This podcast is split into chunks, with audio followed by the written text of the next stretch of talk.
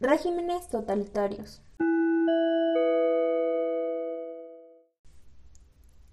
Son regímenes políticos no democráticos caracterizados por la autoridad todopoderosa del Estado, introducida en todo aspecto público y privado. El Estado es sustentado por un partido monopolizado.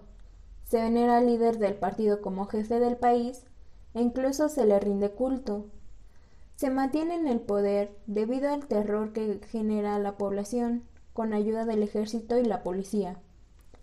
Este término se usa como sinónimo de dictadura, despotismo o tiranía, pero llevado a las últimas consecuencias. Los regímenes totalitarios tuvieron su edad de oro en los años 30, como consecuencia de la crisis del 29, sobre todo en Europa.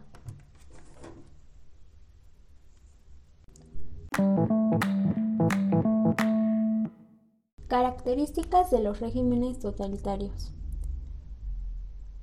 El odio a la democracia y parlamentarismo. Este termina con la democracia y lo que la asemeje o implique porque supuestamente cuestiona el monopolio del poder y divide a la sociedad. Se vuelve un régimen de partido único. Generalmente los dictadores llegan al poder gracias a las elecciones democráticas, pero se mantienen ahí debido al régimen que crean un ejemplo de esta situación es Adolf Hitler. Colectividad.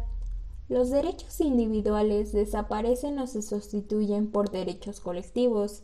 El individuo no cuenta para nada. Es solo un número entre la multitud que tiene como fin exaltar a la nación y al líder. No se puede dejar que se cuestione el partido o la ideología.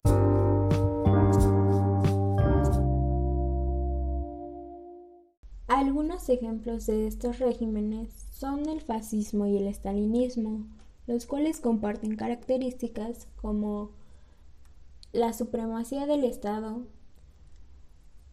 el racismo y la xenofobia, el odio a regímenes diferentes y el control centralizado de la economía.